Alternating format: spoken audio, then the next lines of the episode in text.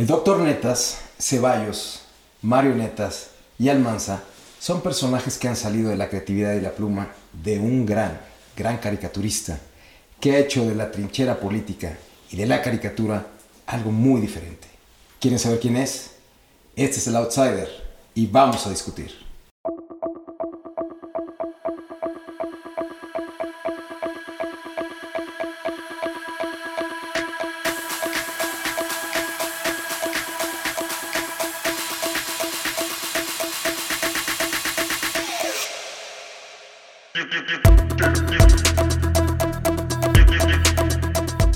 Esta ocasión nos acompaña el outsider, un reconocido guionista, gran comunicador, monero, grafitero, no, no lo creo, pero es una persona que muchísimo respetamos y que yo tengo el gusto de respetar de hace más de 40 años.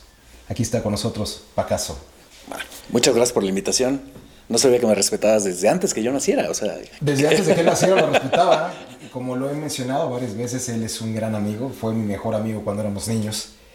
Y pues creo que yo lo conozco, pero ustedes lo conocen mucho más. Pero aún así, ¿qué les parece si vemos un poquito de su gran carrera, la gran carrera de este señor comunicador? En breve. Conocido como Pacaso o Doctor Netas, Francisco Almaraz es un caricaturista, animador y humorista mexicano. Desde muy joven descubrió que era más fácil dibujar o escribir para comunicar sus ideas y así ha podido tratar infinidad de temas con sus ilustraciones, tanto en medios impresos como en las redes sociales. Inició su carrera en los periódicos Reforma y Metro con su obra Marionetas, y bajo su premisa de que absolutamente todos los temas son sujetos de humor, ha desarrollado otras series como Terapia Intensiva, inicialmente en el noticiero con Joaquín López Dóriga y ahora por Latinus, junto con Giro Positivo y Humores Perros. Recientemente escribió su primer libro, Stand Up Comic, en el que como siempre hace gala de su creatividad y talento. Demos la bienvenida al humor inteligente para conversar en breve con Pacaso.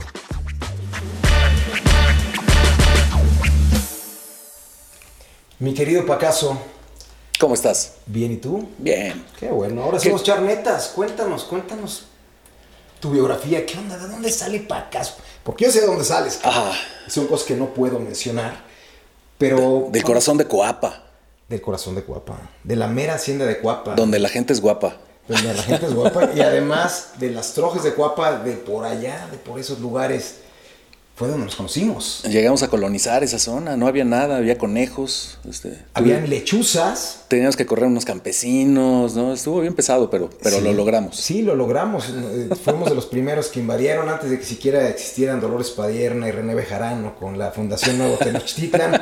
A nosotros como niños nos mandaban a, este, a ponernos ahí y después los padres este, inscribían las prescripciones positivas y nos hacíamos una casa. ¿No fue así? Así fue, tal cual lo Sigue cuentas. conejos, Sí. pero de los otros. Muchos conejos, eso es Sí, muy cierto. sí. Quiero comentarles eh, que este hombre, este hombre que tiene aquí, que ya mencioné que admiro, es una persona que a mí me enseñó a entrar al mundo de la literatura a través de lo que es la novela gráfica, que antes se conocía como cómics, como cuentitos, Ujú. porque este hombre ir a su casa, a la parte de la azotea de tu casa, en- tenían un cuarto en la parte de arriba, Ajá. Tenían todos los cómics sabidos y por haber, nacionales y extranjeros. Yo conocí Ma, gracias al gran Pacaso, y conocía muchísimos, muchísimas historietas que algunas existen, algunas ya no. Capulinita, Capulina, El Tranzas, Condorito, gracias este señor. De ahí surge toda la idea para convertirte en un profesional de los garabatos. Yo creo que visto hacia atrás, que es la única forma que puedes unir los puntos de una vida, este, mi papá fue un gran curador de material humorístico. Este, llevaba a la casa, lo mencionas, la revista Mad, este, Archie, todo, todos los, Condorito, La Dulce Vida, todos los, los materiales gráficos que había. Y también muchas películas cuando empezaban las videocaseteras. Creo que anunciaron este. Sony en Japón anunció que habían inventado una videocasetera y al día siguiente ya teníamos una en la casa. Este, Una te- y además tenían todas las películas sabidas y por haber. Tenía un gran conecte ahí mi papá con un falluquero o algo así, pero tenía todas las películas. O sea, no, no, o sea, Videocentro se quedaba tonto. Netflix ahorita se queda. Tonto. O sea Ajá. que Pacaso es hijo de la cultura pop.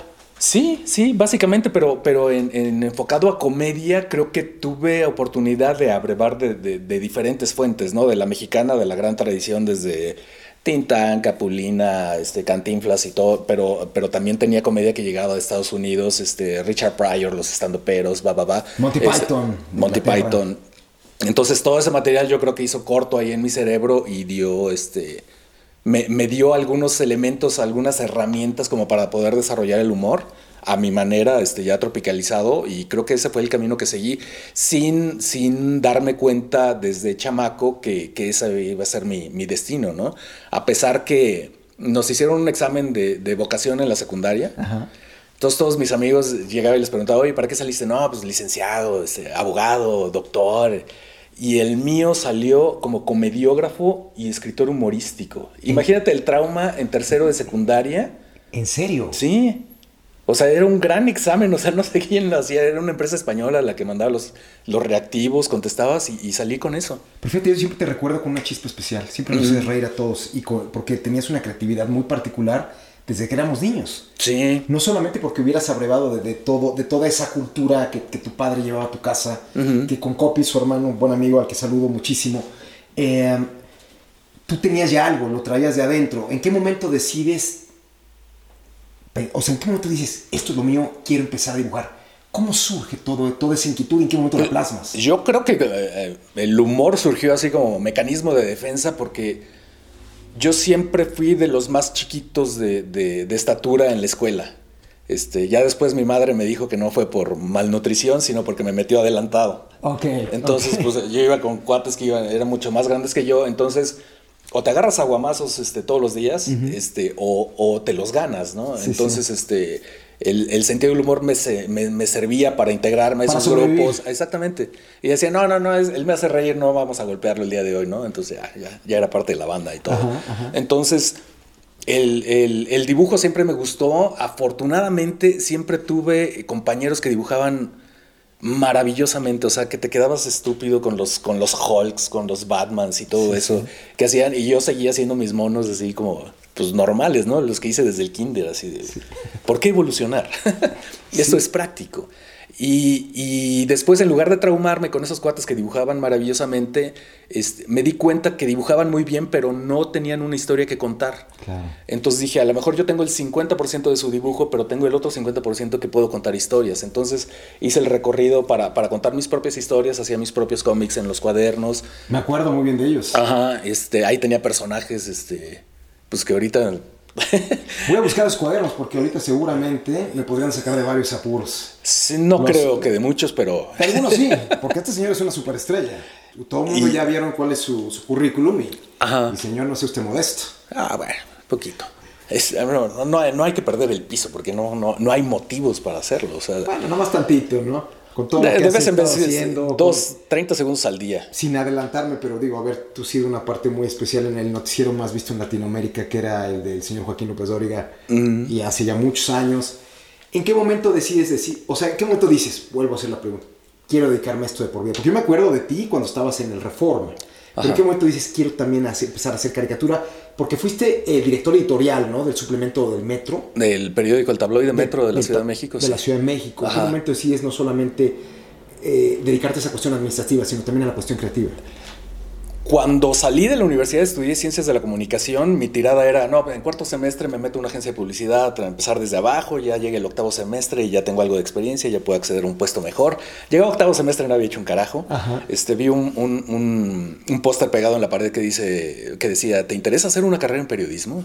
dije, bueno, pues a lo mejor, para que mis padres sepan que invirtieron bien su dinero. Sí. Eh, y resultó que era la gente del periódico El Norte de Monterrey que quería abrir reforma aquí y estaba este, convocando a universitarios, que esa ha sido la, forma en que, en que Grupo Reforma se hace de, sus nuevos este, periodistas. Y Reclutando chavos. Exactamente, para que no vengan maleados ni que ellos los forman y ya. Entonces ya este, me invitaron y me hicieron una entrevista y yo les dije, me gusta escribir, pero me gusta dibujar.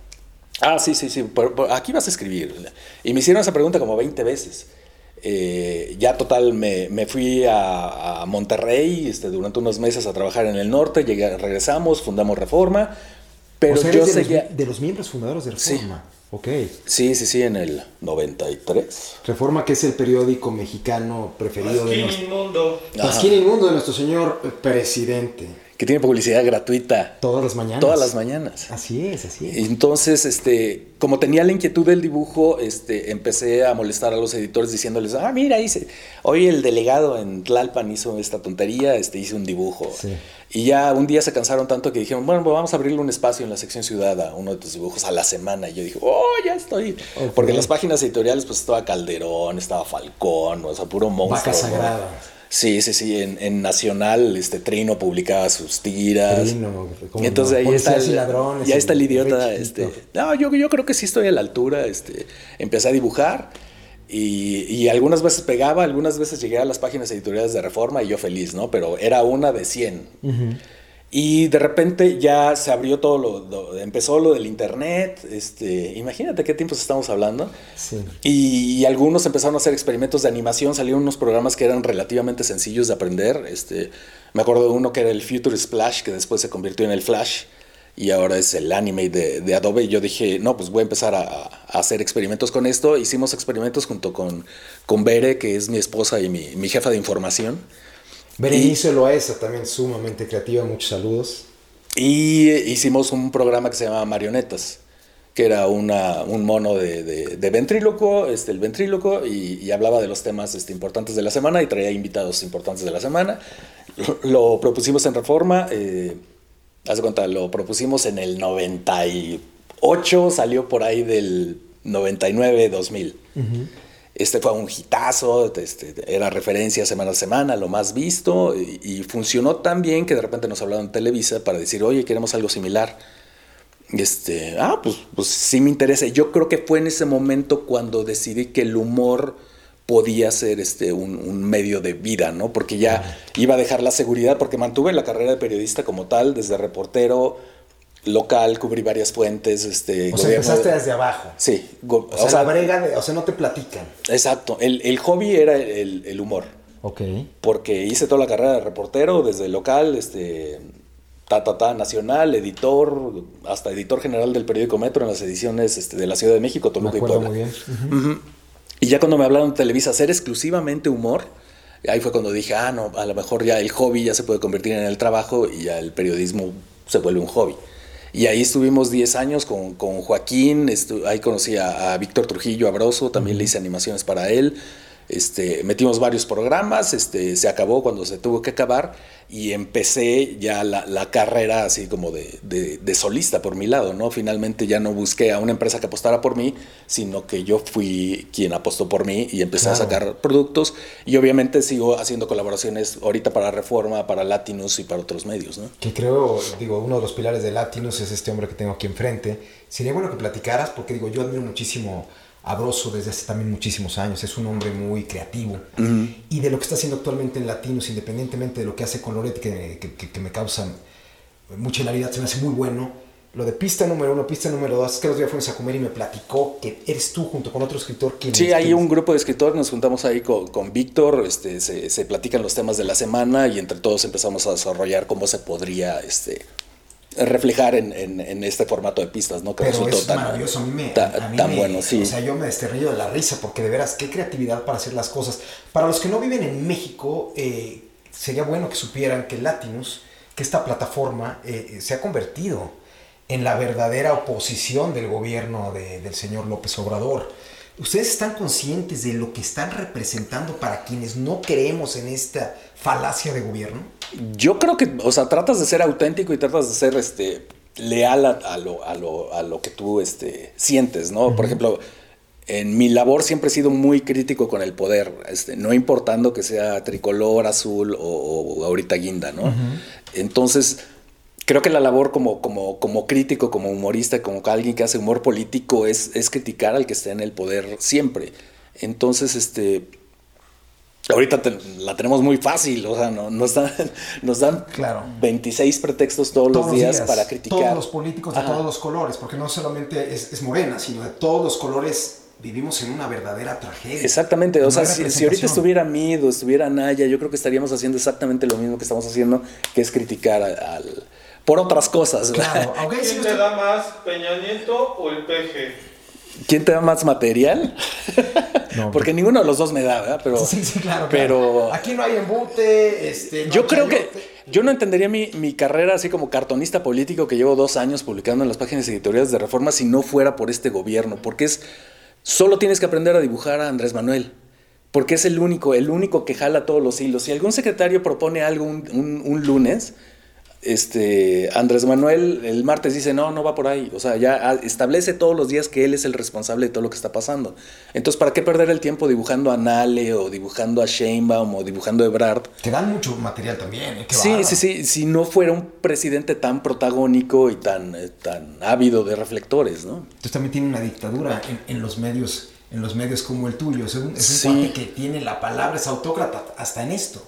Sí, sí, o sea, es que estás perdiendo el tiempo si estás hablando de otras personas cuando, o sea, es, la clásica señora este, de las lomas que dice, quiero hablar con el gerente. O sea, sí, sí, sí, o sea estás hablando nada más con, pura gente que está siguiendo sus instrucciones, ¿para qué perder el tiempo con ellos? Entonces, López Obrador tiene secuestrada la narrativa política nacional. Sí. Desde siempre. Y si alguien se quiere, incluso de su mismo equipo, si dice, a ver, vámonos por este lado, Andrés va a decir, vámonos por el que yo quiero. Y se va a hacer lo que él quiere. Es un extraordinario comunicador político, ¿no? Ah, pues, eh, efectivo para, para sus, este, para, sus fines. Y para, la gente que lo sigue. Pero aún así, a los que no lo seguimos siempre nos tiene hablando de él. Eso creo que ha sido un éxito que ha tenido. Es el único que yo le reconocería. Que la gente estamos hablando de él. Pero volviendo a la pregunta que te hago, muchas personas tenemos que ver latinos porque sentimos que estamos representados por lo que ustedes están, están presentando. ¿Por qué? Porque el problema que existe eh, en los otros partidos políticos es que no hay personajes relevantes que puedan anteponerse al poder. Mm. Tú hablabas que la caricatura política es una manera de, oponerse y eso está incluso desde el, desde el Imperio Romano, en la época Nerón, donde la gente dibujaba caricaturas en, las paredes. los muros, en las paredes. Ahorita yo no quiero que, que, que asuman, que, que me conteste tal cual, que están asumiendo una responsabilidad, pero sí son conscientes de que mucha gente que estamos en contra de lo que está haciendo este gobierno, solamente somos representadas por una plataforma como, como la que es Latinos, con Carlos Doret de Mola, con Broso, contigo, con María Scherer y con algunos más, son ustedes. O sea, históricamente, cuando se hable de esta época, se va a tener que hablar de latinos. Es un hecho. Y a mí no me pagan latinos ni mucho menos. Sí consumo A mí sí. A, mí querido sí que sí me pagan. Yo lo hago de mil amores, tampoco cobro. sí, tampoco. Pero lo que estoy diciendo lo he meditado varias veces. O sea, cuando se hable de este momento histórico, se va a tener que hablar de latinos, como en el siglo XIX, en la época de Porfirio Díaz, se hablaba del aguizote, del hijo del aguizote. Ah. Es real.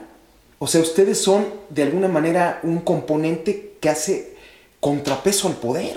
Sí, yo, el periodismo crítico resalta mucho, ¿no? En estos tiempos. Lo que está haciendo Latinos es muy importante. Yo creo que va a ser referente de estos años. Este, pero también el trabajo que hace el Universal o que hace Reforma, de todo esto, son, son medios que siguen conscientes de que al poder se le critica, ¿no? No, no, le, tienes que aplaudir. Como este la jornada que se dedique, salvo sus contadas excepciones, porque la jornada, para quienes no sepan, es el periódico de izquierda, que realmente no es de izquierda, su línea editorial fue entregada este, a López Obrador desde hace muchísimos años y ahorita están pues disfrutando de las mieles de haberlo hecho con la cantidad de dinero que ellos reciben. Sí, en la plenitud del pinche poder. ¿no? En la plenitud del poder. La comandante eh, Carmen Lira Sade, ¿no? Que es la, comandante, como se le conocía desde hace muchos años. De Lira. Carmen de Lira, que actualmente de Lira, pero de Lira porque nada, nada, nada en billete, ¿no?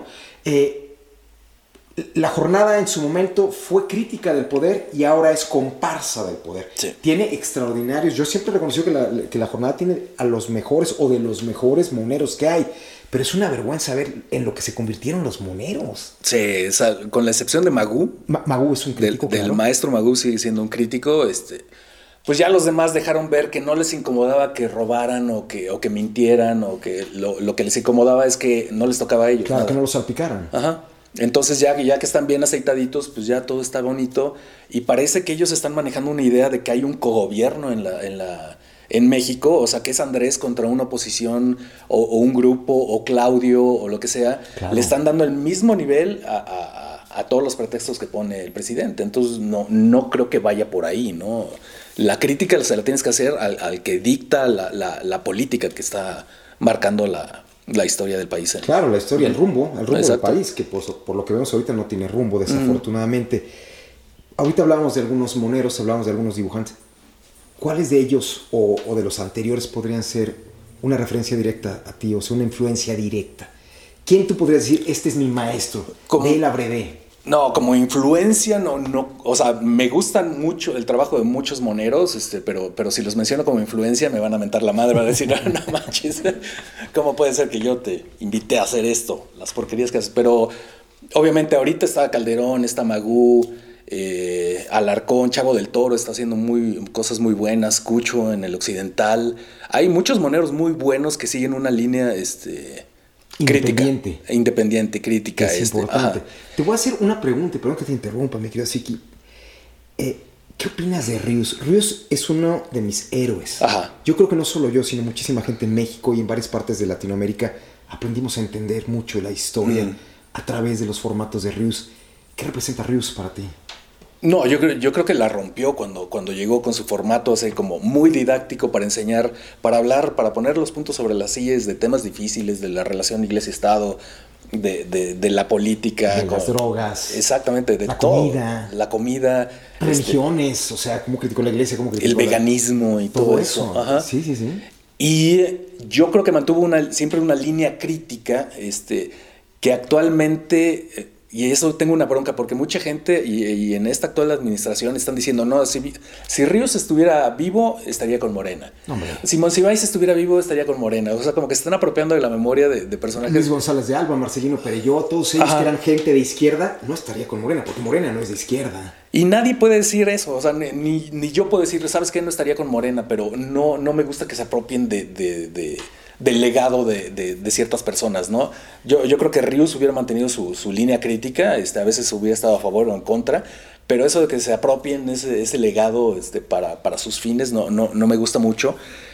Y, y como que lo hacen como para tratar de justificar que están siguiendo la línea que les marcó el maestro Ríos, ¿no? Y eso Que- es una- un- claro. El papá de los moneros contemporáneos. el- Por sí, pues el- muchos dicen que, que él fue el, el, el original, el, el creador original del término monero, ¿no? Porque le decían, usted es un gran caricaturista. Y dice, no, no, no, caricaturista naranjo, ¿no?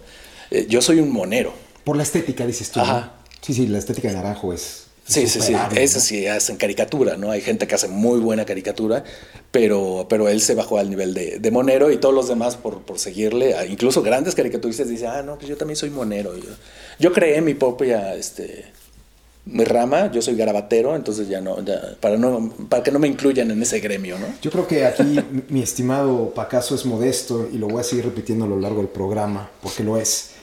Pero tú tienes un gran público, tienes un gran público que te sigue porque eres muy puntual. Tú con, con las caricaturas, con las, caricaturas, con las, las mismas viñetas, porque eran viñetas las que hacías con, con Doctor Netas y todo eso, pero eran viñetas animadas. ¿Qué es lo que hace que tú, eh, ya me lo platicaste el otro día que comimos, pero ¿qué, qué es lo que hace que tú todo el tiempo estés activo para sacar algo? Sé que López Obrador te da la mitad de Sí. la chamba, te la sé, pero ¿qué es, para no repetirte, para no anquilosarte, cuál es tu clave, cuál, cuál- cuál es la, la fórmula? Mm, Pues yo creo que tengo así como mente de, de maratonista, no el cuerpo. Resistencia. Sí, sí, pero ya estoy acostumbrado a desde que abro los ojos hasta que los cierro, o sea, empiezo, traigo ya un cúmulo de ideas este, para desarrollar a lo largo del día. Entonces, la economía de trazo, la, la- la- la simplicidad con que, con que expreso las ideas, es parte de un plan macabro para poder desarrollar varias ideas a lo largo del día. Porque afortunadamente o desafortunadamente tengo muchas ideas todos los días. Y si llego a- en la noche a la cama y, y me guardé una idea que no pude desarrollar, o sea, ni dormir puedo. Entonces tengo que sacar, tengo que exorcizar todas esas ideas y la, la forma de hacerlo es desarrollarlas lo más práctico, con la mejor economía de trazos que pudiera para, para hacerlo más eficiente y poder producir mucho. O sea, lo tuyo sería más bien un tiro de precisión en lugar de un escopetazo. Sí. ¡Pum! Sí, o ¿esta sea, la re- reducir la idea a, a su mínima expresión para poder ejecutarla y que, que comunique lo que quiera. Yo puedo poner un ejemplo. Hace poco eh, publicaste lo de la Estación Espacial Mexicana que la inaugura el señor López Obrador. A mí me pareció Ajá. genial. Genial porque es real. Ajá. Con eso estás diciendo lo que mucha gente podría decir en 10 páginas. Sí. La tomada de pelo que es este gobierno. Y lo hiciste. ¿Cómo se te ocurre, por ejemplo, eso? No sé, de repente, o sea, me pongo a leer el periódico y, y la idea surge así casual, no es que te diga, veo una nota y en 15 minutos ya tengo la idea, no, es este, empiezo a leer la información y me brotan las ideas de cómo se podía reflejar. Y, creo que mi ángulo para trabajar específicamente en la caricatura política es para exhibir la, la, la, discordancia, la lo ilógico, que, ah, incongruencia que hay entre el dicho y el hecho, ¿no? Fíjate que a mí hace algunos años me llamó mucho la atención lo que pasó con Charlie Hebdo, mm. en donde ya no se permite pasar cierto nivel desde una perspectiva que tiene que ver con la religión, en este caso con el Islam, en donde no hay una división entre lo que es la, la religión y la política. Mm. ¿Tú crees o alguna vez has sentido miedo porque pudiese pasar algo? Y no estoy dando ideas, señores, a nadie, con lo que pasó en París con lo de Charlie Hebdo, cuando supuestamente se burlan del profeta Mahoma. Pues yo creo que ahí sí hay, hay, hay que respetar ciertos símbolos, estoy de acuerdo con eso, de, que sea una prohibición total, de que, que que alguien no pueda hacer un dibujo sobre otra persona o sobre una deidad y todo eso, ya es, este, eso le toca a cada quien, ¿no? Si, si, si entre quienes pertenecen a esa religión han una prohibición para, para dibujar a este personaje, pues ok, síganla, ustedes de esa religión. ¿En dónde nació su religión? Y en su país. Exactamente, en su, en su ámbito de injerencia, ¿no? Pero los demás, ¿como por qué? O sea, si, si pintamos a Buda, si, si, dibujamos a Cristo, si dibujamos a... El mismo Ríos a la Virgen de Guadalupe sacó incluso un libro en que se burlaba del mito guadalupano y no hubo más que quejas y no pasó de ahí. Pero ¿Tú crees que en algún momento podamos llegar a vivir un fundamentalismo? Porque los seguidores pues de Morena son fundamentalistas. Ya lo estamos viviendo. O sea, el número de periodistas asesinados eh, cada mes en México va, va para arriba, para arriba y para arriba. Y no es más que reflejo de, de, la situación violenta que estamos en el país y de los mensajes que se dictan todas las mañanas desde esa tribuna, ¿no?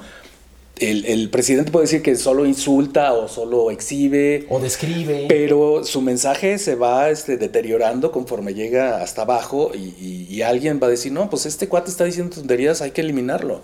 O sea, es muy fácil el teléfono descompuesto del, mensaje tan torcido que están dando cada mañana. Y de la forma en cómo lo reciben, como tú bien dices, ese teléfono descompuesto de terminar diciendo, Anlo es Diosito. Porque así es como mucha gente dice, Anlo es Diosito porque ni siquiera pueden Hace poco eh, tuve un debate, si puedo yo, debate con alguien que es muy cercana a López Obrador, que consideraba yo una persona, pues con ciertas luces, porque es una persona que no voy a decir el nombre, pero eh, eh, llegó a México como parte de una persecución política de, lo que se vio en España, ¿no? del fascismo, del fascismo franquista. Y es gente que ya está cegada, o está cegada por una cuestión de recursos, de que ya, ya los están salpicando, o está cegada porque no puede decir me equivoqué. Yo conocí gente muy inteligente que votó por López Obrador y que sigue diciendo, no, no, y el señor está bien y está bien, y la prensa maiciada, y la prensa chayoteada, y le pegan durísimo a Loret, que el otro día lo vi en el restaurante y lo felicité, porque yo lo felicito porque está haciendo un trabajo realmente de, de, periodista, o sea, está, está en la brega. Yo te preguntaría, porque, digo, a Loret no se lo pude preguntar porque no tengo la relación como la tengo contigo, ¿alguna vez has tenido miedo? Mm, no, afortunadamente en Hacienda estoy al tiro. y en la WIF, o sea, no hay manera. No hay manera de que. Si, si en la WIF me encuentran un dinero, me va a dar mucho gusto. Ojalá. Esperemos, búsquenle, búsquenle. Este, pero, pero no, no, miedo más allá de lo que tiene el ciudadano normal por la situación que está viviendo el país, este, creo que no va más allá, ¿no? Creo que mi trabajo amerite un estar en riesgo. Este, Pero tú has sido este mencionado como el hombre más poderoso de este país. Y has sido mencionado como algo que no le gusta. Eres consciente del poder que en este momento tiene López Obrador. Y de, lo, y de lo que, no solamente el poder político, sino el poder social. Porque como tú bien dices, el Señor puede decir una cosa y va y la gente se lo cree.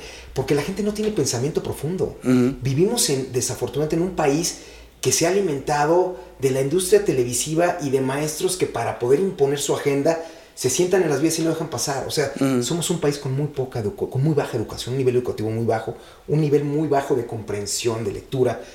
No te da, eh, digo, tú eres muy conocido, vas en la calle seguramente mucha gente se acerca y te pide un autógrafo, eso es normal, pero nunca has pensado que podría ser, y digo, no estoy decretando, ¿eh? Porque además creo que eres muy respetuoso. Yo he visto tus cartones, yo he visto tus monedas, tus monos, tus tiras. Eres respetuoso pero que algún loquito llegue, algún loquito, algún peje zombie que te diga alguna cosa, por ejemplo. Sí, no, no lo descarto, pero no me altera, o sea, no, es, no es, una situación... Y estoy consciente de, este mensaje, por ejemplo, en las, en las películas de mafiosos, cuando el jefe de la mafia dice, alguien debería hacer algo con ese periodista, que ese mensaje baja a tres niveles y el, y el, y el guarro del final, ah, pues va y lo mata, ¿no? Pero Sí. el jefe nunca dio esa orden. No, claro, pero lo interpretaron. Pero todos lo interpretan, a lo mejor le gustaría, a lo mejor le gustaría, a lo mejor le gustaría. Y ese es el riesgo que tenemos con el eco que se hace del mensaje que manda el presidente todos los días. ¿no? Y se ve reflejado en el número de periodistas, en el número de muertos que hay en el país y el, y el descaro con el que está pidiendo que abracemos a la delincuencia y que abracemos a, a quien nos ofende. ¿no? Sí, digo, obviamente López Obrador es un, un delincuente, confeso. Digo, como abogado se los digo. O sea, tiene varias, varias eh, ocasiones en las que está tipificado delitos de diferentes índoles. ¿Por qué? Porque él lo ha confesado y en derecho se dice que a confesión de parte, relevo de prueba. ¿Está eh, la libertad de expresión en riesgo en este país aquí? Mm, yo creo que todavía no. O sea, te podría hablar de... de- si, si, si el poder de, de- de Andrés Manuel eh, permeara tanto en la sociedad, yo creo que ni Loret, ni Víctor, ni Aristegui podrían salir a comer a un restaurante como lo hacen. O sea, ellos siguen sus Y son felicitados, yo lo he visto. Ajá. Hay, hay, hay lugares en que eh, me ha tocado ver que se levantan varias personas a aplaudir de repente. Porque no hay una prohibición como tal. Creo que sí hay presión sobre ciertos medios. Yo, yo creo que no puedes ser muy crítico en la jornada, haz de cuenta. Este, no, no te podría decir que en la jornada hay una completa libertad de expresión. De ninguna manera. Pero en los Hay medios editorial. que a mí me ha tocado trabajar, incluso Televisa, no he tenido problemas yo de libertad de expresión, este, y en los medios que estoy colaborando ahorita tampoco, o sea, el, no creo que todo, hay un riesgo, pero yo creo que todavía estamos a salvo, ¿no? ¿No hay línea? no, no, en, en ninguno de los medios que, que he trabajado me han dictado una línea como tal.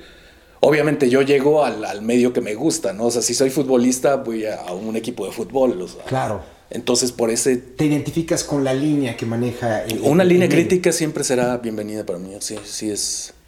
Digo, además tú tienes una línea ética personal, sabes hasta dónde, sabes con qué cosas no se puede uno meter. Ahora que mencionabas eso y, y que te preguntaba lo de la libertad de expresión, lo que en su momento se hizo con, sin yo defenderlo, eh, pero lo que en su momento se hizo con Loret fue gravísimo, desde el poder agredirlo así, agredirlo eh, desnudando su patrimonio, a mí se me hizo realmente grave, te voy a decir por qué. Porque la gente como los de la octava, eh, este hombre, el, el Vicente Serrazno, este, el Gómez Bruera, el hermano de Facundo, la otra esta Juncal, que, que digo, son, son, son jumentos, ellos sí pueden burlarse, atacar, este, mentir, eh, tergiversar, pero no lo hagan de este lado porque entonces tienes una consecuencia en que desde la tribuna máxima de este país te buscan encuerar, como se le hizo a Loret. ¿Sí me explico? O Sí. sea, estamos viviendo una situación sumamente grave. Porque si la vida ya no tiene valor en este país, porque la vida no tiene valor, la de un periodista menos. Y no hay consecuencia. Ni, le- ni les interesa que haya consecuencia. O sea, es más fácil abrazar a los delincuentes y comprender a los delincuentes y justificar a los delincuentes desde la pobreza que decir una palabra de aliento en favor de un, de un periodista asesinado.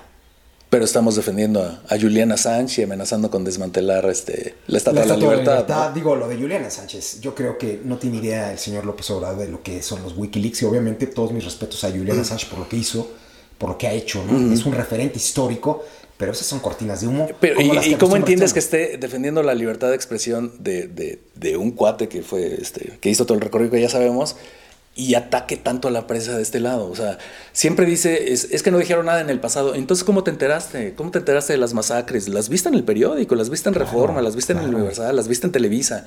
Pero tiene una memoria selectiva y quiere que todo el mundo se olvide, ¿no? Que, que, que aparentemente la historia se, se empezó a, cortar, a contar a partir de, De su que- llegada, Sí, ¿no? claro, es un antes y un después. Ajá. Antes del peje después del peje. Eso, sí, eso, eso es un hecho. Él tiene una misión. O sea, la cuestión de López Obrador es una misión religiosa. No, sé, no creo que ni siquiera sea política. Él se lo está creyendo. Porque se da sus baños de pueblo, que son muy respetables, pero él se las cree. Él está donde le gusta estar, en donde nadie lo moleste. ¿Sí me explico? Sí, no, Por eso no de- viaja. Su, su escalón de, de- de superioridad moral que, que se de- descabra- desquebrajó este, con la casa gris o con los excesos de algún hijo. De los hermanos. los hermanos, las primas, toda la familia que está saliendo. Ahorita vamos a empezar a ver las cuentas de la refinería y ahí aparecen familiares de Nale, Doña aparecen... De Rocionale, claro. Y entonces, ¿cómo, ¿cómo defiendes esa superioridad moral? O sea, ¿Cuántas veces López Obrador criticó a Bartlett y el, y el famoso fraude del 88? y ahí lo tiene. Y ahí lo tiene a, a la derecha del padre, hijo. Ujú. Ahorita estamos viendo el caso de Alito en el PRI, que la oposición es lo mismo, o sea... Sí. O sea, está ganando Morena con candidatos de otros partidos. Por supuesto. estado está presumiendo todo eso. Alito es el clásico ejemplo del priista que mañana puede ser morenista, ¿eh? Sin duda. sin Si le, si le ofrecen así el, el manto de. Ahí tienes a Murat. Ajá. Y ahí tienes a Claudia Pavlovich. Si les dan chance, le Sí, respetan lo que a- hayan a hecho. los su nuevos embajadores, ajá. Se van de embajadores y utilizan el servicio exterior mexicano en perjuicio de la gente que hace, eh, que hace carrera en el servicio exterior Ajá. mexicano y les empiezan a regalar, como en la época de Echeverría, posesiones fuera del país. ¿Qué es lo que está sucediendo? ¿Qué pasa con la gente que sigue creyendo en López? Yo creo que crees en López cuando recibes algo Claro. o cuando quieres recibir algo. Pero eso se, se va a acabar cuando se acabe el dinero. Es que es lo que no y el dinero se va a acabar. Se está acabando. Porque ya las inversiones se están yendo.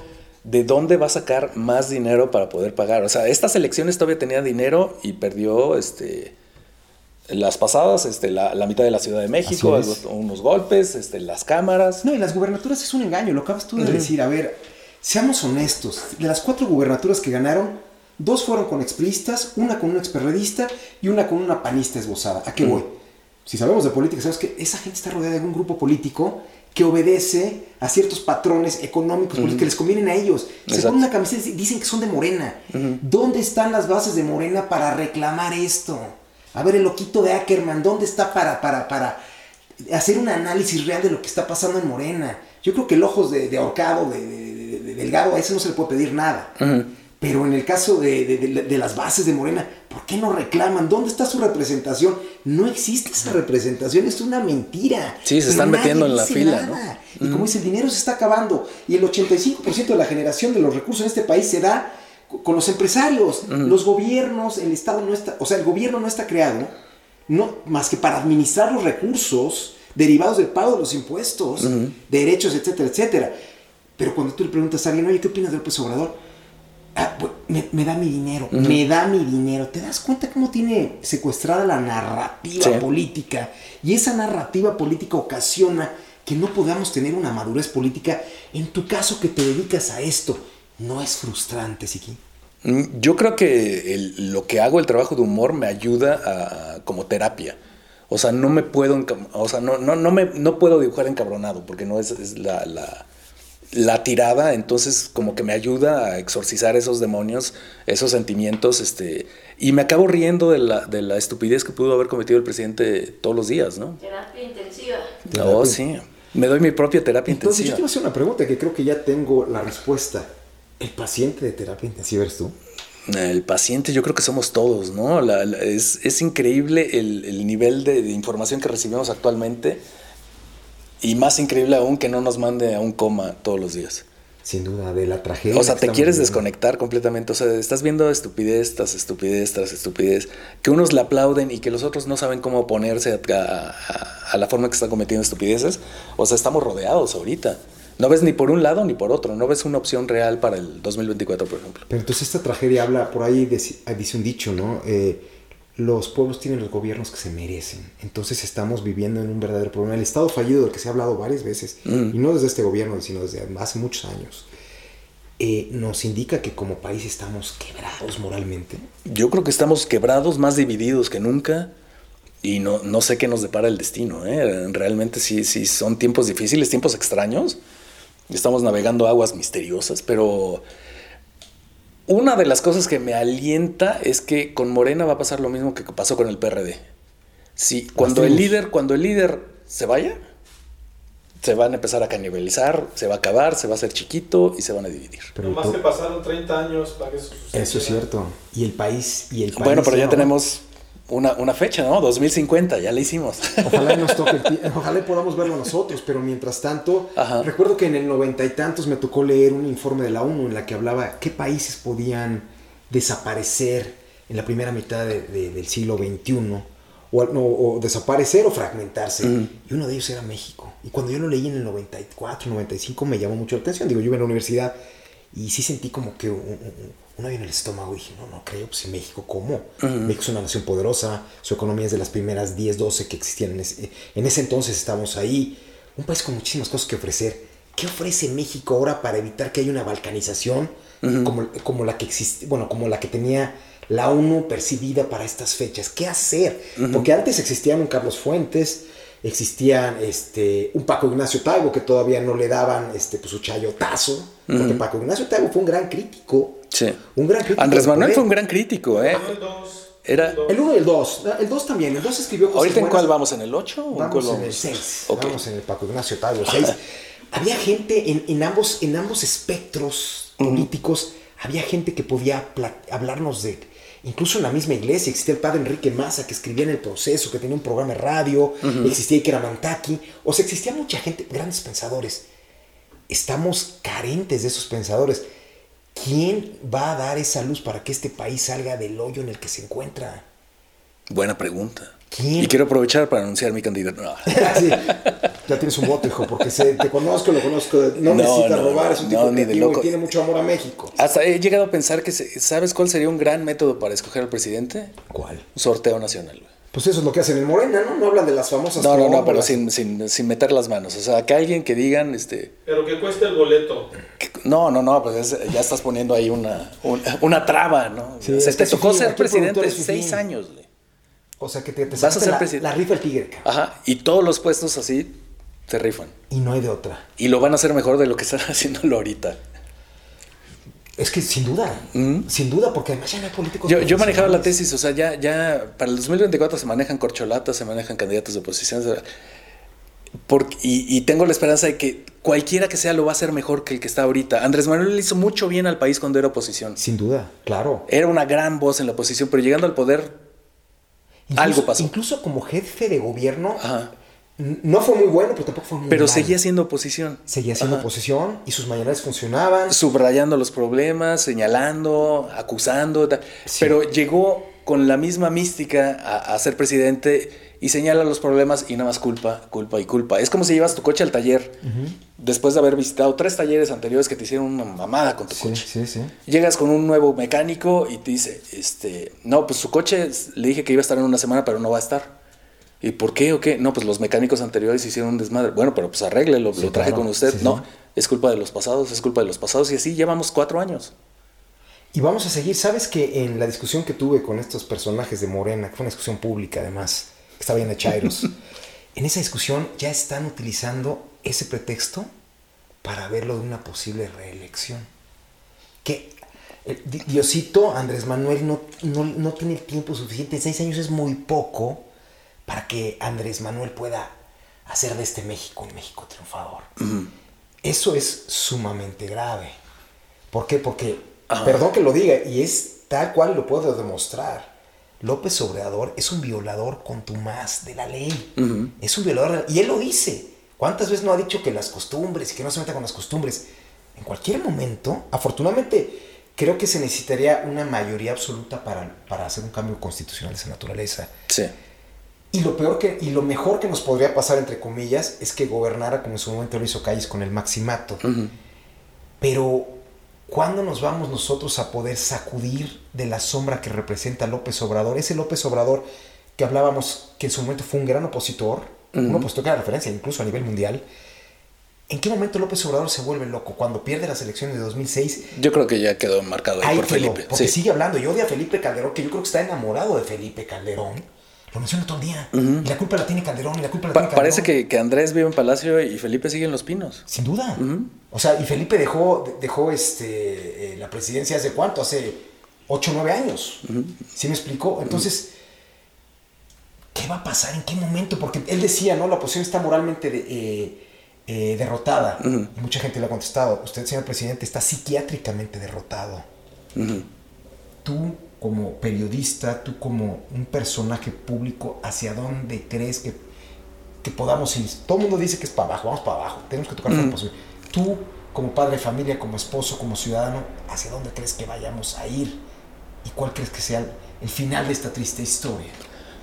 Mira, si nos vamos por partes, este, lo que están pidiendo de extender el mandato de Andrés Manuel, si ya vimos en los primeros cuatro años que no, o sea, sería muy, muy este, masoquista de nuestra parte permitirle otros seis años, ¿no? No, no creo que va por ahí. Ya, ya demostró que no.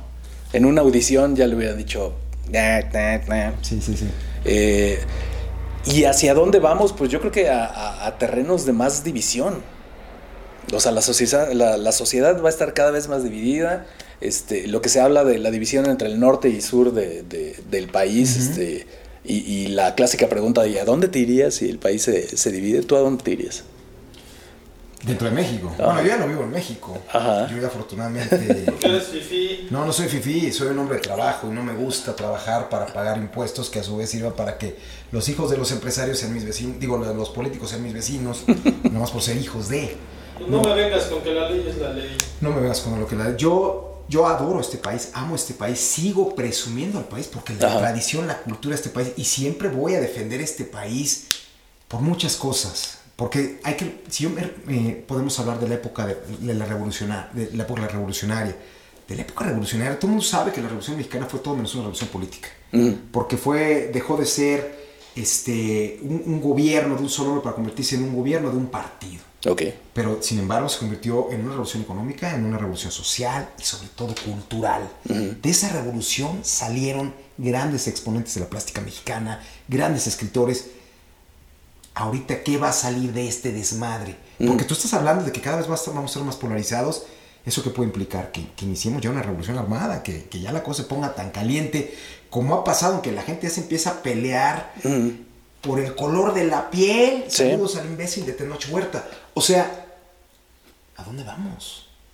Pues eh, a una sociedad dividida y, y- y yo creo que tenemos que tocar fondo, aún falta mucho para tocar fondo, pero ah, como vamos, vamos a llegar y va a tener que generarse un gran cambio, ¿no? Eh, A nivel este, institucional, a nivel de, de organismos, este, el periodismo tiene que mutar en algo este, más, más crítico, más efectivo y la sociedad tiene que aprender a, a- a distinguir qué es una mentira flagrante y qué es una verdad este, aplastante, ¿no? Entonces, yo Tú creo que del para- masoquismo, Siki. México es un país de masoquistas. Y te voy a poner un ejemplo. Un ejemplo trivial, si quieres. El fútbol nacional. Ujú. O sea, somos una selección perdedora. Una selección que, pa' puras, yo desde que nací, así como desde que nací hemos vivido en crisis en este país. Desde que nací en México, en la selección mayor es una basura. Ujú. La gente sigue consumiendo sus playeritas, la gente sigue creyendo que tiene grandes exponentes y la gente sigue sufriendo por ese famoso quinto partido que es miserable. Si en, esos, en, en cuestiones, de, en pequeños formatos de esa naturaleza, nos encanta sufrir, ¿tú crees que no nos sigue encantando sufrir y ser masoquistas teniendo gobiernos como los que hemos tenido, que no solo el de este señor, sino los pasados, el de Peña? Calderón no se me hizo tan malo, pero tuvo muchos problemas también. El del alto vacío de Fox, que fue una verdadera tragedia, y hacia atrás. No tenemos pantalones los mexicanos para poder sacudirnos esta mediocridad. Yo, creo- yo- yo creo que sí tenemos, tenemos pantalones suficientes para sacudirnos. Y en el caso del sufrimiento, nos encanta sufrir cuando no nos pega en el bolsillo. O sea, no, a nadie, a todo mundo le encanta este, sufrir con una telenovela, o sufrir con el tri, o sufrir con quien quieras, pero no le encanta sufrir en el súper. No le encanta sufrir a la hora de que tiene que dividir una pechuga de pollo en seis partes para, para poder alimentar a todos, ¿no? Entonces, ¿vamos a llegar a esos niveles? Yo espero que no, pero para, todo parece indicar que sí. Y además es algo que se ha contagiado. Digo, no tiene nada que ver lo que dijo hace poco López respecto a que él casi casi es el faro de Latinoamérica. Que por él han llegado gobiernos progresistas que es entre comillas, porque no son socialistas. El socialismo que nosotros conocimos no es el socialismo que pregonan. Es un socialismo mucho más light, que va de la mano de las nuevas agendas, etcétera, etcétera. Pero López Obrador en su momento dice, yo soy cabeza de, y por lo tanto estoy contagiando a muchos países de Latinoamérica y vamos a vivir un populismo en Latinoamérica. O sea, la situación que se está viviendo a nivel global, Latinoamérica, lo que es Latinoamérica, es una situación también gravísima. Lo que pasó en Colombia es gravísimo, lo que puede llegar a pasar en Brasil es gravísimo, lo que está pasando en Argentina, que se están En Chile. queriendo en Chile. En Chile, tú lo estás diciendo, tanto Argentina como Chile son, son pueblos un poquito más cultos, más leídos, y ve lo que están haciendo con Boric y, y con Fernández, que están empezando a coquetear con los chinos y con los rusos. Sí. Pero ¿qué tal viven el capitalismo? Todos esos grandes líderes, curiosamente sus hijos estudian en escuelas de la Ivy League, o sus hijos viven en los Hamptons, o sus hijos viven en Woodlands. A ver, ¿por qué seguir engañando a la gente? ¿Y por qué la gente se deja engañar? ¿Por qué al latinoamericano le encanta seguir viviendo engañado? ¿Por qué? Tú, te lo pregunto como periodista, como ciudadano, tú eres experto, tú lo haces bien. Tú tienes una forma de entender la realidad y, y transmitirla para que la entendamos quienes no tenemos todo, todo el, bagaje, el bagaje que tú tienes. ¿Qué es lo que pasa con los latinoamericanos? ¿Por qué tirar hacia abajo? ¿Por qué no hacia arriba? Yo, yo creo que los latinoamericanos y mucho, bueno, no nada más en esta parte del mundo, yo creo que en todo el mundo, cuando un gobierno te ofrece una solución falsa que te alivia momentáneamente un problema, le empiezas a aplaudir. Porque ya te solucionó uno de tus problemas. Cortoplacismo. Cuando nadie más lo había solucionado, ¿no? Este, si, si alguien te bajó un peso al, al cilindro de gas, este, ya, ya te sientes agradecido. Somos un pueblo agradecido, haz de cuenta. Entonces cada vez estamos menos politizados. O sea, Pero ca- cada vez dependemos más de, de- quieren la gente quiere tener a alguien a quien culpar y Andrés Manuel señala culpables todos los días y eso es muy rentable. Pero nadie se quiere hacer este responsable de su propio de su propio destino, ¿no? de lo Por que le hablar. corresponde, ajá. como de alguna manera Ayn Rand lo decía, ¿no? En, este, en la rebelión de Atlas. O sea, ¿por qué el ser humano se ha vuelto, y es una pregunta, a lo mejor me va a decir, pues es una pregunta que no tiene mucho que ver, es una pregunta que tiene eh, de, de carácter filosófico, ¿por qué, pero ¿por qué el ser humano se ha vuelto más flojo? ¿Por qué el ser humano no quiere pensar? ¿Por qué todo lo quiere en la mano? O sea, lo veo en las generaciones jóvenes, ¿no? Sí. En que todo es en la inmediatez con el menor esfuerzo. La gente ya no quiere trabajar, la gente sale de la pandemia y empieza a renunciar. De eso se están aprovechando los gobiernos populistas, sea de derecha o de izquierda, porque ahí tienes a Trump, Sí. ahí tienes a Boris, eh, eh, a Boris Johnson, ahí tienes a Jair Bolsonaro, de diferentes, como bien dijiste, de diferentes este, colores, y estamos viviendo lo mismo y no le damos para ningún lado. ¿Dónde está la salvación? Me vas a decir, no manches. No, Yo creo que es, es un péndulo, ¿eh? La, la política es un péndulo. Nos vamos a ir al otro extremo. Al fascismo. al- al- nos vamos a ir. O sea, es un obvio. ah, Por ejemplo, lo vemos en Estados Unidos. Llega Obama y dices, no, hombre, ya la cumbre de la democracia. Sí, sí, sí. Todos somos hermanos, un presidente de color en la Casa Blanca. claro. Pero el péndulo se siguió moviendo y ¿quién llegó, no? Es cierto. El, el representante más este, rancio de, de- De la derecha. De la ultraderecha. Sí, sí, por supuesto, de la, de la parte de los estados del centro que Ajá. siguen eh, pensando que sigue habiendo el Bretton Woods y que van a vivir en la opulencia y que los están invadiendo y que el enemigo es el de enfrente, que tiene un diferente tipo de color. Pero eh, ahí sabes quién creo yo que está sacando raja. Los capitalistas de la vigilancia. Ajá. Los que se, los, los- los- los, este, Mark Zuckerberg, los este, Larry Page, toda esa gente está empezando a ubicar cómo están las cosas y a lo que están buscando llevarnos es a que renunciemos a nuestra libertad con tal de que todo sea más fácil.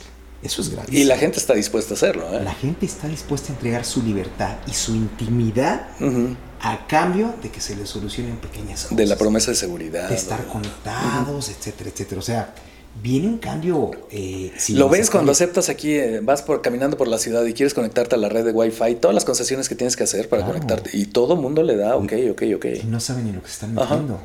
O sea, se están metiendo en cuestiones. de- En ese momento tú les estás regalando todos tus contactos, todas tus fotografías, y a la gente no le importa. Porque ya se perdió. eh, eh, se per- di- decir que el, que el ser humano es un animal político. Somos animales políticos. O somos unos verdaderos animales irracionales ya. Exacto. En las que yo solo quiero comer, estar tranquilo, ver mi serie en Netflix. Sí, estamos en la época de la inmediatez. O sea, todo quieres que te resuelvan ya. Y alguien más, y tener a alguien a quien culpar. Si, si, si cualquier político que llegue y me dice, este, pues sabes qué, cuando yo esté en el cargo va a venir un jardinero a darle a tu jardín cada semana. Y ya me soluciona un problema este, que tenía de forma inmediata y no me importa la sarta de estupideces que va a hacer después. Pero yo le voy a dar mi voto por esa promesa estúpida, ¿no? Voy a venderlo así de barato. Que sí es un problema global. Ajá.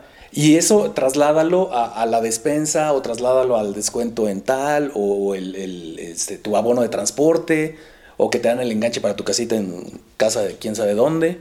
Entonces estamos vendiendo los votos muy baratos pensando a muy corto plazo. No, y regalando dinero. Si tú a la gente, hay un, hay un dicho de, de Confucio que dice, ¿quieres darle comer a un hijo un día?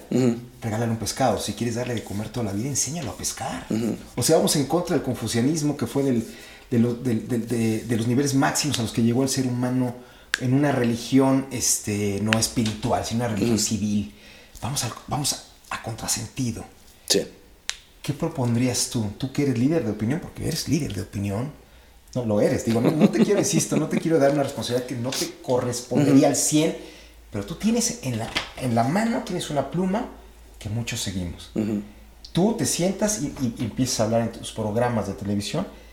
¿Qué propones para las nuevas generaciones? Yo como padre esto me preocupa, ya tanto por mí, porque pues ya vivimos mucho y de repente me pongo a ver conciertos de los 90 y digo, puta, qué buena época viví, cabrón.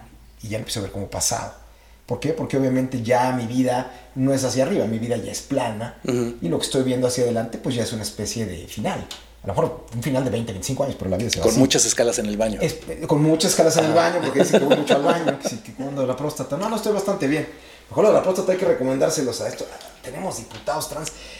A ver, no tengo nada Pero contra- déjalo hablar. No, así lo dejo hablar, pero es que, bueno. Sí, Gracias por venir a mi programa. Venga, venga. ¿Qué Yo creo que? Tenemos que tomar decisiones ya no pensando en nuestra generación, sino en las generaciones que vienen. es, o sea, ¿cómo, van a ver tus nietos las decisiones, tu voto del día de hoy?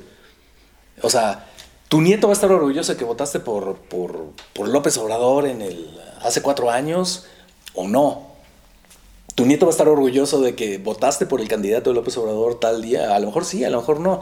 Pero ya no pienses a corto plazo, piensa a futuro, piensa que vienen más, este, y dejemos de ser egoístas y tratar de encontrar soluciones rápidas que van a salir carísimas a final de cuentas, ¿no? Lo estamos viendo con un aeropuerto, lo estamos viendo con una refinería, lo estamos viendo con una estrategia de seguridad, que son soluciones que, que- que a lo mejor se ganan el aplauso en el momento, pero a final de cuentas van a salir carísimas, ¿no? Insisto, es un cortoplacismo, no hay visión a largo plazo. ¿Cuándo vas a regresar al ejército a los cuarteles otra vez? No va a haber manera. ¿Por qué? Porque el ejército se convirtió en una guardia pretoriana de López. Y luego dices, ok, este, todo, todo esto lo está haciendo el presidente. El presidente Andrés Manuel es un santo y puede manejar el país así. Sí, pero Ma- Andrés Manuel no va a estar siempre en el poder, ¿eh? Va a llegar alguien más.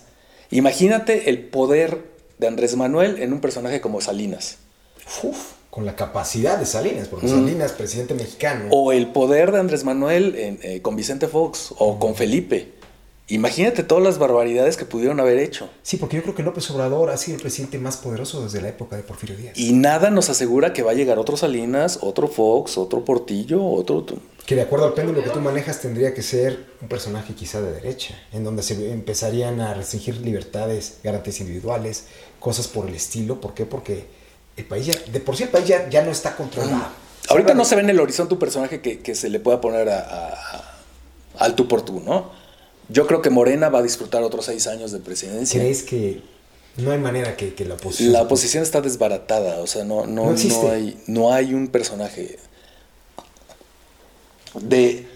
Si hubiera una segunda vuelta, yo creo que el panorama estaría más claro, ¿no? Porque ya es... Pero no lo van a permitir. La No, no, obviamente pues se estarían dando un balazo en el pie, Por pero, supuesto. pero ahorita, hoy por hoy no se ve un personaje. Manejan varios nombres, pero no veo a ninguno con los tamaños, ni con el apoyo, ni con el arrastre que trae este Andrés Manuel. Y es que además es muy triste. Yo pienso en Marcelo Ebrard, ¿no? Yo lo consideraba un político profesional.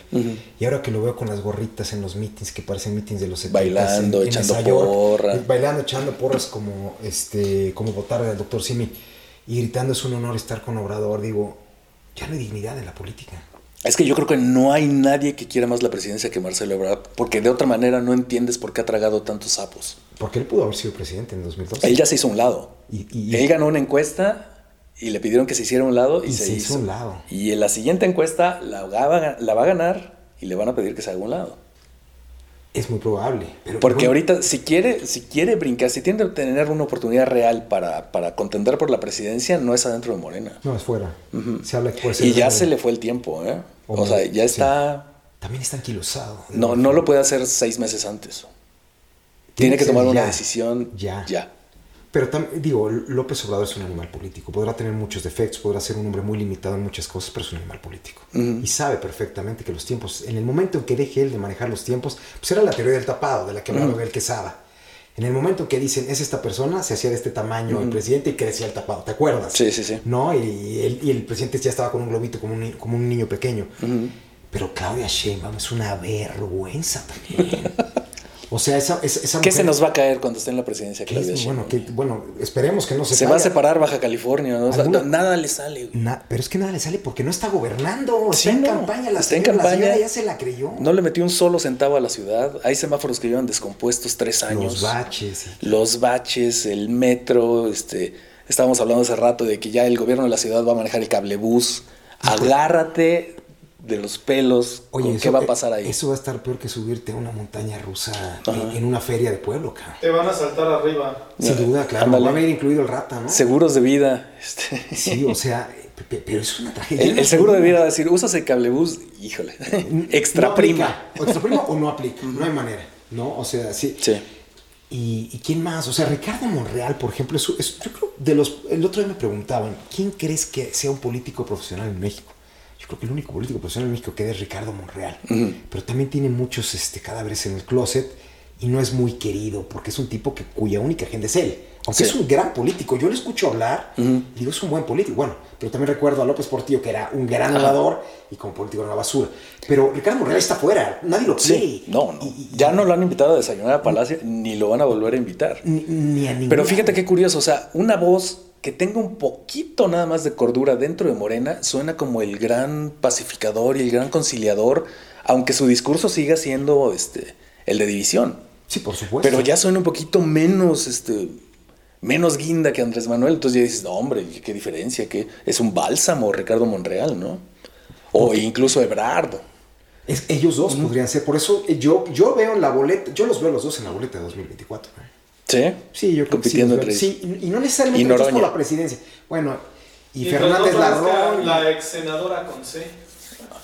La ex senadora. No, bueno, no cabe. No cabe ahí No- en Noroña con- Noroña No, pero la no- ex no senadora con descartes. C, con C que- y de apellido Ibañez no cabe en la boleta. Esa no hay manera que entre, pero yo veo. Ese, ese es. Yo lo veo así, tal cual. Yo veo que, que van a salir de Morena tanto Ebrard como, como Monreal. Y yo creo que Ebrard va a ir por la grande, van a ir en fórmula, Ebrard por la grande y Monreal va a ir por la Ciudad de México. Yo así es como lo estoy intuyendo. Que podría ser un movimiento inteligente de ambos. Sí, la única forma que se queden en Morena es que les ofrezcan algo Pero qué más que ser. o los amenacen con algo muy eh, cañón. Eso sí, que también es una de las. poli- Es plato a plomo, ¿no? Casi, casi. O sea, es una de las políticas que le han, que le han servido mucho a López Obrador. Eso, eh, lo, lo- lo que pasó en la línea 12 del metro, eso le va a servir, ¿eh? Y eso le va a pegar a Ebrard en el momento que ellos digan. No, y lo va a perseguir siempre. Si nos vamos más atrás, lo que pasó en Tláhuac con los policías cuando era jefe de seguridad de, de- de- de la Ciudad de México, de la región. O sea, todos tienen. Divine. El News Divine también, claro. Pero si no, ¿quién? O sea, yo decía, puta, me ponía a pensar, decía, Tatiana Cloutier, Ah, Rocío Nale, que es una cosa. Tenemos a Tolini, tenemos a No, bueno, Tolini, el Idiotini, digo, ese pobre diablo también. figuras destacadas de izquierda. ¿Tú viste a Tolini cuando ganó, cuando ganó López Obrador, que se puso a brincar como imbécil en un... ¿Tú viste esa? Sí, sí, sí. Yo no sé si ese hombre tenga hijos, pero qué vergüenza. Qué vergüenza llegar a esos niveles de lacayismo, de salamería, como la de este infeliz, y como la de muchos más. Te digo, yo veo a Vic- Vicente Cerrado, a los de la octava, toda esa gente que habla, al chapucerdo, a todos esos digo, no puede ser. Yo sé que les dan un dineral, pero Quiero pensar que les dan dinero, quiero pensar que no son tan estúpidos. O sea. La verdad, yo, yo no creo que tenga sustancia. ¿eh? O sea, nos escuchas hablar y, y lo único a decir es un honor estar con Obrador. y- Sí, pero y si lo hacen por dinero, dices, ah, ok, lo está haciendo por dinero. Pero entonces ya no, ya no hay esos. yo- mira, ahora mencionábamos a dos grandes. Yo recuerdo a, a este Marcelino Perello, un verdadero hombre de izquierda, y a Luis González de Alba, los dos de izquierda. Ya no hay gente de izquierda. La izquierda ya no existe. No. La izquierda ya no existe. La verdad no existe en este país. Yo creo que la izquierda murió con Eberto Castillo. Con don Eberto Castillo, que fue un gran hombre de izquierda. El ingeniero. Y además, un- no está de acuerdo aquí el productor, yo sí estoy de acuerdo que fue un gran hombre. Y además un gran empresario. Un tipo que no estaba robando. Y feo no era. Feo, sí, sí, sí. Y el hijo era buen pianista, no era buen jazzero, ¿no? El hijo Ok. tocaba, lo llegué a ver tocar eh, eh, jazz. Pero yo creo que la, la izquierda no existe. Lo único, Morena. que- ¿Eso es malo? Sí, sí, es malo. Yo, ¿Que no haya una izquierda? yo creo que tiene que haber contrapesos, porque López Obrador es el, el más derechista de los derechistas. Ajá. Es un ultraconservador. Conservador. más Totalmente. que. Conservador y de derecha, porque digo, de alguna manera, su centralismo, su centralismo que va en contra del federalismo, o sea, tiene muchas tendencias de derecha. Si me explico, no meter a Dios en todos lados, o sea, es de ultraderecha. Pero cuando le conviene, yo me acuerdo mucho de cuando murió este Juan Pablo II, Ajá. que era la época del desafuero, Sí, claro, 2005.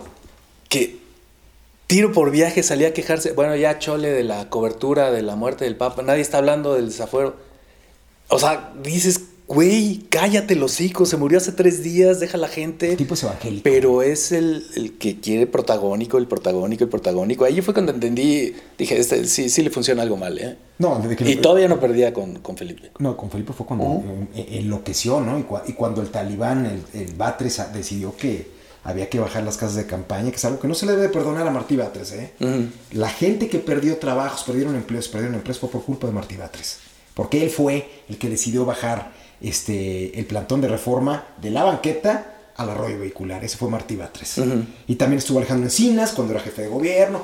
O sea, toda esa Pues todos los que viven son tus vecinos ahora. Sí, muchos de ellos, sí, sí, claro. Hay varios por allá. Sí, sí, eso, eso, eso, eso es correcto. ¿Qué nos queda? ¿Por qué no regresar a los ochentas? Me quiero decir que donde éramos muy felices, donde salíamos este hombre y yo cuando éramos niños. Este hombre tenía un cuatí. Este hombre no está loco desde ahorita. Porque por ahí alguna vez escuché que los moneros, los caricaturistas, aunque practicaban una forma de periodismo, también tenían algo de, de- de, este, de locura. Ujú. Este señor a los 12 años tenía como mascota a un cuatí que se llamaba Bill, que después nos enteramos que es Vilma, que era hembra, Ujú. pero lo paseábamos, íbamos por todos lados y lo paseábamos con una correa. Ujú. Entonces, te hago una pregunta, ya está, teníamos esa locura, pero era- ahora es una locura colectiva. Sí. Ya no nos podemos regresar a los 80 cuando les decíamos a nuestras mamás a las 10 de la mañana en vacaciones. Nos vamos, nos vamos a las 7 de la noche. Las mamás están tranquilas porque México vivía en paz. Ahora tú tienes hi- hijas, yo tengo hijos. Ya me dijiste, no sé para dónde podamos irnos. ¿Qué responsabilidad, porque sí la tenemos como ciudadanos y como mexicanos, au- vivamos o no vivamos en qué responsabilidad tenemos para frente a nos- nuestros nietos, para decirles, nosotros hicimos algo? ¿Cuál crees que podría ser? Pues yo creo que es elegir el mejor proyecto de nación que alguien nos pueda ofrecer y vigilar que así sea. Si no, si no lo cumple, criticarlo como, como debe ser. Andrés Manuel hizo 100 promesas, presume que ya cumplió 99.6 de ellas, pero obviamente en, en la, en la realidad estamos viendo que no fue así. Hay que quitarse la venda de los ojos. Por mucho odio que le tengas a los anteriores, nadie está avalando el, el- el buen desempeño de los expresidentes. Claro. Al contrario, siempre se ha criticado, pero no nos va a llevar a ningún lado y que aplaudamos ciegamente al poder.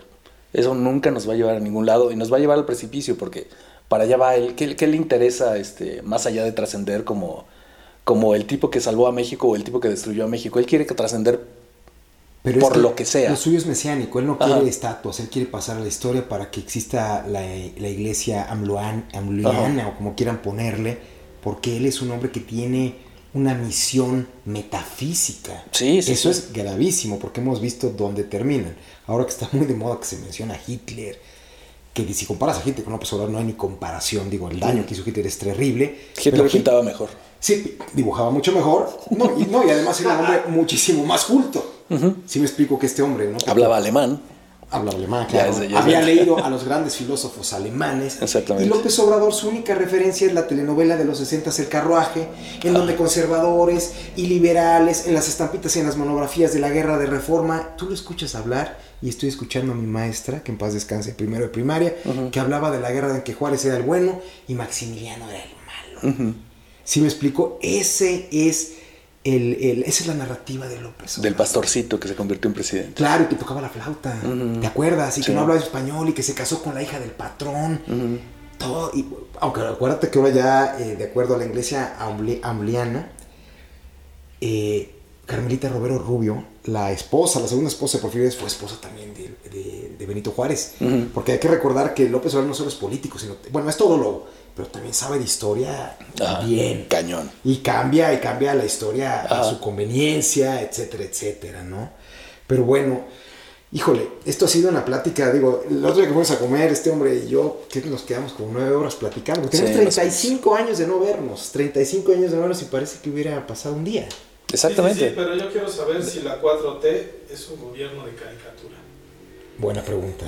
Yo creo que es una muy buena parodia este, de un gobierno de izquierda que pudo haber sido y no fue. Así, Ajá. pudo haber sido, no fue. Pero desde antes era de izquierda, desde la época del PRD, Pues se vendió como tal, ¿no? y se compró como tal. Y todos compraron esa promesa específicamente. El- hice una analogía la, la otra vez, este, por castigar a los lecheros ladrones, le dimos la vaca al carnicero. Quédense con ese mensaje. Señores, pues yo creo que no hay nada más que agregar. No, aquí. sí. ¿Qué Ahora más, señor tocaron productor? de Hitler, ¿qué piensas del, del monero rapé? Pues yo creo que es muy básico el, el- el ejercicio que hizo. O sea, está, obviamente quiere agradar a Palacio, es de los, de los tres moneros. Este, bueno, incluso Andrés Manuel solo menciona a dos moneros. Este, porque el otro ya se murió. Sí, claro. eh, Y eh, Rapé nunca. Ajá, está este, mame y mame y mame con que quiere que lo mencionen, quiere que lo mencionen. Y nunca lo mencionan, pero está arrastrándose a niveles. Este, Pero llegar a los niveles que acaba de mencionar aquí el señor productor son bajísimos, ¿no? pues sí, pero pues al parecer es rentable para él, ¿no? O sea. Pero no sabe lo que está haciendo. Ahí es donde te das cuenta que no conocen la historia y tampoco conocen quién ejerce el poder en el mundo. O sea, están anquilosados y además tienen una visión sumamente primitiva de lo que es el mundo. Por eso López no sale de viaje. Por eso López no visita a jefes de Estado. Porque a López lo que le deja es la tierra. Porque cree que en la tierra es donde está, donde, está la solución del país. Cuando es parte ¿Dónde están de- las garnachas? Claro, las garras, claro. Y luego se quejan, ¿no? De que traigamos sobrepeso todos. ¿no? Ese es un verdadero problema. Que si fuéramos igual de miserables que como son él y toda la gente que lo acompaña, hubiéramos podido hacer unos escarnios terribles. Gente muy cercana a él. Que no se hicieron, porque pudo haber sido. Porque este hombre se ha reído de religiones, se ha reído de religiosos muertos, se ha leído... es- De las masacres. De las masacres. Se ha reído de todo. Dice que la iglesia está pergollada. Dice, se mete con la comunidad judía. Y, y sigue ahí tan campante. Yo creo que este Los hombre jesuitas. los mismos jesuitas, que no tiene idea de cuál ha sido la labor de los jesuitas desde hace 400 años en la Sierra Tarahumara. Ese es el problema de cuando llega un ignorante al poder. Y sobre todo el problema de cuando no hay un contrapeso. Yo creo, e invitaría, yo creo que tú estás de acuerdo, a que cuando se vote, se vote democráticamente, y hablo de democracia para que los poderes tengan contrapesos. Yo me acuerdo que cuando estaba viendo la salida, las exit polls de, de 2018, o sea, yo ya sabía que López Obrador iba a ganar. A mí lo que me importaba conocer era cuál iba a ser la conformación del Congreso, porque eso iba a generar un contrapeso. Mucha gente se podrá quejar y decir que eso a Fox hizo que no pudiese gobernar, eso no es cierto. Los políticos para eso están, para llegar a acuerdos. Sí. Necesitamos también, eso es creo que importante.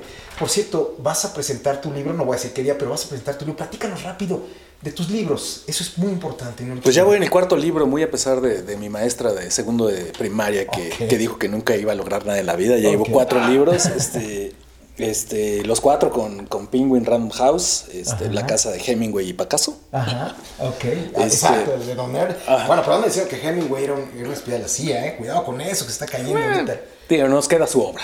Exacto. Juzguémoslo por la obra. Por. Igual que Michael Jackson, ¿no? Por su por sus discos. Ese era Quincy Jones, ¿no? Pero bueno.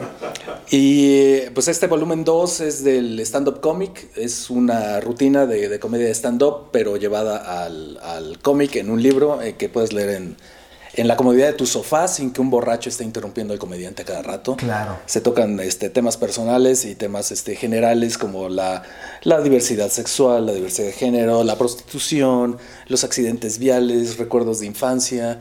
Creo que estaba muy completo y creo que, que este ejercicio eh, me resultó mucho más satisfactorio que el primero porque ya le estoy entendiendo al formato.